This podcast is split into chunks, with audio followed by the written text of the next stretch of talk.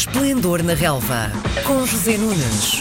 Hoje é segunda-feira, dia de recebermos José Nunes na manhã da RDP Internacional. Bom dia! Bom dia, Miguel. Bom, olhando para o rescaldo da Taça de Portugal, a primeira pergunta que te quero fazer é se estás de acordo com este modelo inventado, onde as equipas grandes eh, têm que ir jogar a equipas, a eh, campos de, de, de equipas de dimensão mais pequena.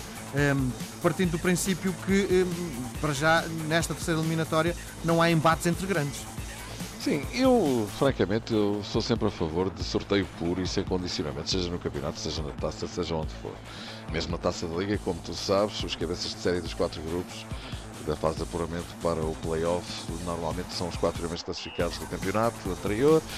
Enfim, eu acho que são opções e critérios, obviamente, passíveis de discussão. É? no caso específico e em apreço da Taça de Portugal, francamente não vejo uh, porque é que tem que ser assim.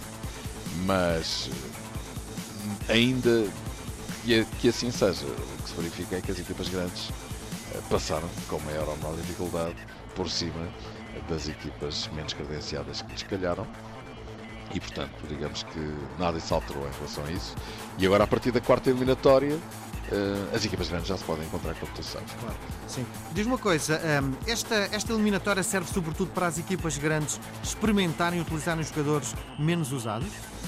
Depende do adversário que lhes ganhe. Neste caso específico, duas delas defrontaram equipas de terceiro escalão e outra jogou com uma equipa dos distritais, ou seja, quarto escalão, evidentemente que seria uma situação ideal para poderem lançar em campo alguns jogadores que muito pouco têm jogado ou praticamente nada um, e o Benfica e o Porto aproveitaram muito bem as respectivas uh, circunstâncias. Já não foi o caso do Sporting, e já iremos ao Sporting, porque fica a ideia de que pode estar em embrião uma situação difícil para José Peseiro, mas eh, já lá vou. Um, olhando para o Sertanense 0 Benfica 3, uh, eh, parece-me mais ou menos óbvio, mesmo sem ter feito enfim, grande jogo, ninguém estava à espera que isso acontecesse. O Benfica mostrou, apesar de ter jogado apenas com um titular indiscutível que se chama Rubén Dias, é que mostrou, na minha opinião, várias coisas. Em primeiro lugar, que a equipa está bem, está sólida, está confiante e ganhou um, muito ânimo com a vitória frente ao Porto para o campeonato. Um, e por outro lado, outra ilação que se pode retirar é que o Benfica tem de facto um plantel de respeito para o nível médio do futebol português. É um grande plantel, indiscutivelmente, porque eu estou-te a dizer que só jogou um titular e, por exemplo, um jogador como Jonas jogou, não é? Quer dizer, se pensa em Jonas como um não titular, Sim. isto parece quase até um abuso, não é? Claro. Mas Zivkovic, Rafa, que está em grande forma, ainda há pouco tempo esteve na seleção e marcou, tem jogado bastantes vezes no Benfica, mas não é um titular indiscutível, vamos dizer assim. Um, ah, já agora Jetson também jogou, tem alternado a titularidade com Gabriel também jogou. Samaris, curiosamente, depois de tanto se ter falado é um dele. sinal, o Samaris ter sido convocado de ser capitão, é um sinal que vai renovar? Eu tenho uma interpretação para isto. Uh, eu acho que o Benfica está, uh, obviamente, a tentar prevenir uma situação que não seria agradável, que seria a de Samaris ir parar à concorrência mais concretamente a Norte, ao Porto, estou convencido que seria mais fácil lá para do que propriamente ao Sporting, uma vez que o Benfica e o Sporting neste momento têm boas relações, ou pelo menos relações civilizadas e cordiais, vamos dizer, depois da era Bruno de Carvalho. Não é o que acontece com o Porto, e o que é facto é que Samaris eh, foi titular pela primeira vez, jogou os 90 minutos e foi capitão de equipe. Portanto, isto poderá indiciar que o Benfica está a tentar forçar a nota no sentido de renovar uh, com o grego e, francamente, acho que faz bem. Bom, um, ehm, só antes de fecharmos o capítulo Benfica, Ferreira eh, não, há, não tem capacidade de, se, eh, de ser um titular indiscutível do Benfica, pois não? O que eu é que acho, se passa? Eu acho que poucos jogadores uh, neste, neste plantel tão concorrencial poderão chegar a essa conclusão de que jogam sempre. É? Eu acho que há poucos jogadores nestas circunstâncias. Agora, um, no caso de Ferreira, eu continuo a dizer que queria ver mais dele. Uh, só que o que se passa é que por esta altura uh, o Benfica joga quase permanentemente em 4-3-3, só joga um avançado, Seferovic está bem, quando não estiver salta Jonas e depois ainda há Castilho, Ferreira são quatro, até se consta, uh, nas últimas horas constou que o Rui Vitória quer dispensar um dos avançados porque acha que são avançados a mais e por outro lado há a questão da folha salarial porque Castilho e Ferreira ganham acima de 2 milhões de euros por ano. Um, e nestas circunstâncias, repara que o Benfica até pode fazer um bom negócio com o Ferreira. Ele veio a custo zero e o Benfica pode vendê-lo um, e ganhar com isso um encaixe importante.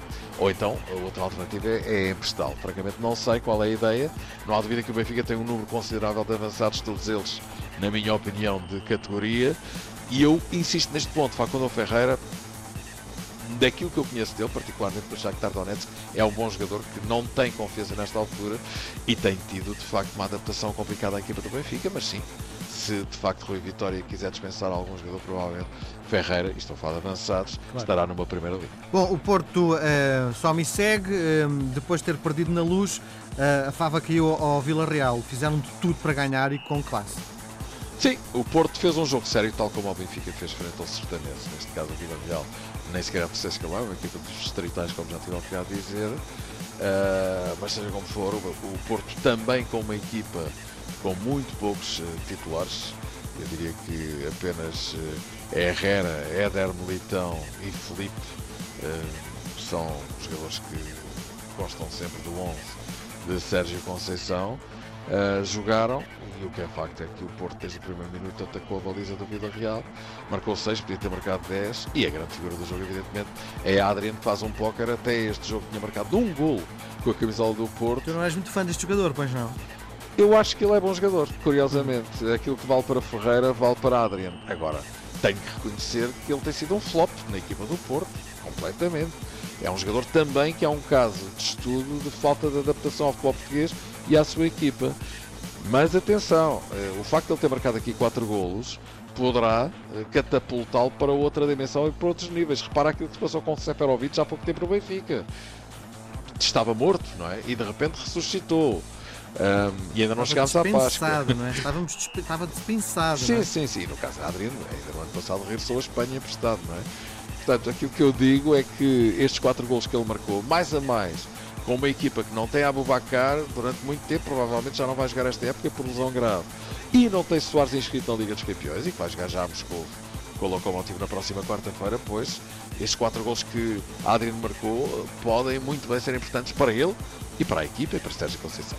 Muito bem, há pouco falavas em crise no Sporting.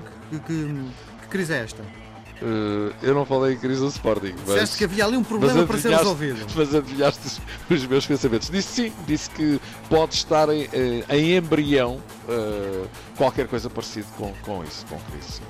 Porque aquilo que se verifica com este Sporting é que, estranhamente, depois de durante bastante tempo não jogando bem ter conseguido bons resultados, numa altura em que tinha tudo para correr mal, não é? Aquele início de temporada, muito atribulado, com uma equipa, tinha perdido uma grande parte dos seus titulares e dos seus melhores jogadores, com um treinador novo, com uma direção nova, com eleições à porta, enfim, com a turbulência que Bruno Carvalho foi sempre causando no sentido de, de enfim, de sobreviver no meio uh, daquela situação toda, tudo isto criava condições uh, para que tudo corresse mal. E o que é facto é que o Sporting entrou bem na temporada. Andou na liderança do campeonato, conseguiu empatar na luz, até ao momento em que vai jogar a Braga, perde, por acaso nem fez assim um mau jogo, vamos dizer. Mas o Sporting nunca fez grandes exibições, mesmo quando esteve a ganhar. De repente vem esta semana negra, Uh, antes das seleções, de ter ido jogar a Poltava. Antes tinha ganho, como te recordas, uh, o primeiro jogo da Liga Europa, também frente a uma equipa fraquinha. Mas o que. Estou a falar do Karabakh, equipa do Azerbaijão. Mas o que é facto é que nessa semana ganhou em Poltava quando estava a perder aos 90 minutos por 1-0 e com uma exibição fraquíssima. E logo a seguir vai a Portimão e leva 4 a 2. Bom, e claro que os sinais de alarme tocaram. Veio o período de seleções. Enfim, digamos que a situação eh, perdeu o gás, perdeu a cuidado. E agora veio este jogo de taça onde o Sporting evidentemente poderia ter feito aquilo que o Benfica e o Sporting e o Porto fizeram, ou seja, fazer um jogo mais conseguido e principalmente marcar um número considerável de gols que pudesse dar algum alento eh, à coisa e que estancasse a contestação surda, e agora já não é tão surda, que se vai fazendo sentir. Não foi isso que aconteceu, o Sporting jogou francamente mal com o Louros, eh, ganhou 2-1, fez aquilo que era importante, passou, evidentemente, melhor fora se isso não acontecesse. Muitos assobios para os jogadores e para José Peseiro, também há que reconhecê-lo muito uh, focados ou muito uh, localizados hum, nas claques do Sporting, como tu sabes. Mas o menos uma- responsável, na minha perspectiva, não sei se concordas, é o treinador. Sim, mas deixa-me dizer que o- a contestação também está muito localizada na- nas claques do Sporting que estão ainda muito ligadas a- ao passado Carvalho, recente, sim, não é? Portanto, quer dizer, se calhar nem é tanto o facto de ser José Peseiro o treinador, se fosse outros qualquer e se os resultados não fossem bons, evidentemente tinham aí argumentos para criar ruído. Claro. Agora, José Peseiro, de facto, e, e- e respondendo definitivamente à tua questão, não me parece que esteja a agarrar a situação. Se quiseres somar a isto alguns focos de disciplina, ou de indisciplina, se tu quiseres, primeiro Mateus Pereira, depois Nani, agora Vendel, hum, creio que das duas uma, ou o Sporting, nestes dois próximos jogos, vai ter em e estou a falar já de quinta-feira com o Arsenal para a Liga Europa, e logo a seguir para o campeonato no fim de semana com o Boa Vista, jogo muito importante e que pode trazer um grau de dificuldade acrescido se o Sporting não se puser ao caminho, vamos dizer assim, Sporting continua sem base doce, que é uma baixa importantíssima, vale metade do- dos gols da equipa, eh, pois José Peseiro vai ter problemas, isso é limpinho e é certinho. Portanto, vamos ver o que é que se vai passar no próximo futuro do Sporting e por isso eu falo em embrião de situação de crise, dependendo dos resultados que conseguir nos próximos dois jogos em casa. Muito bem, não temos tempo para mais. Muito um bem, grande Miguel. abraço. Um grande abraço. Até Boa semana. Às segundas-feiras, José Nunes comenta a jornada desportiva. Esplendor na relva, às 10h20, na RDP Internacional.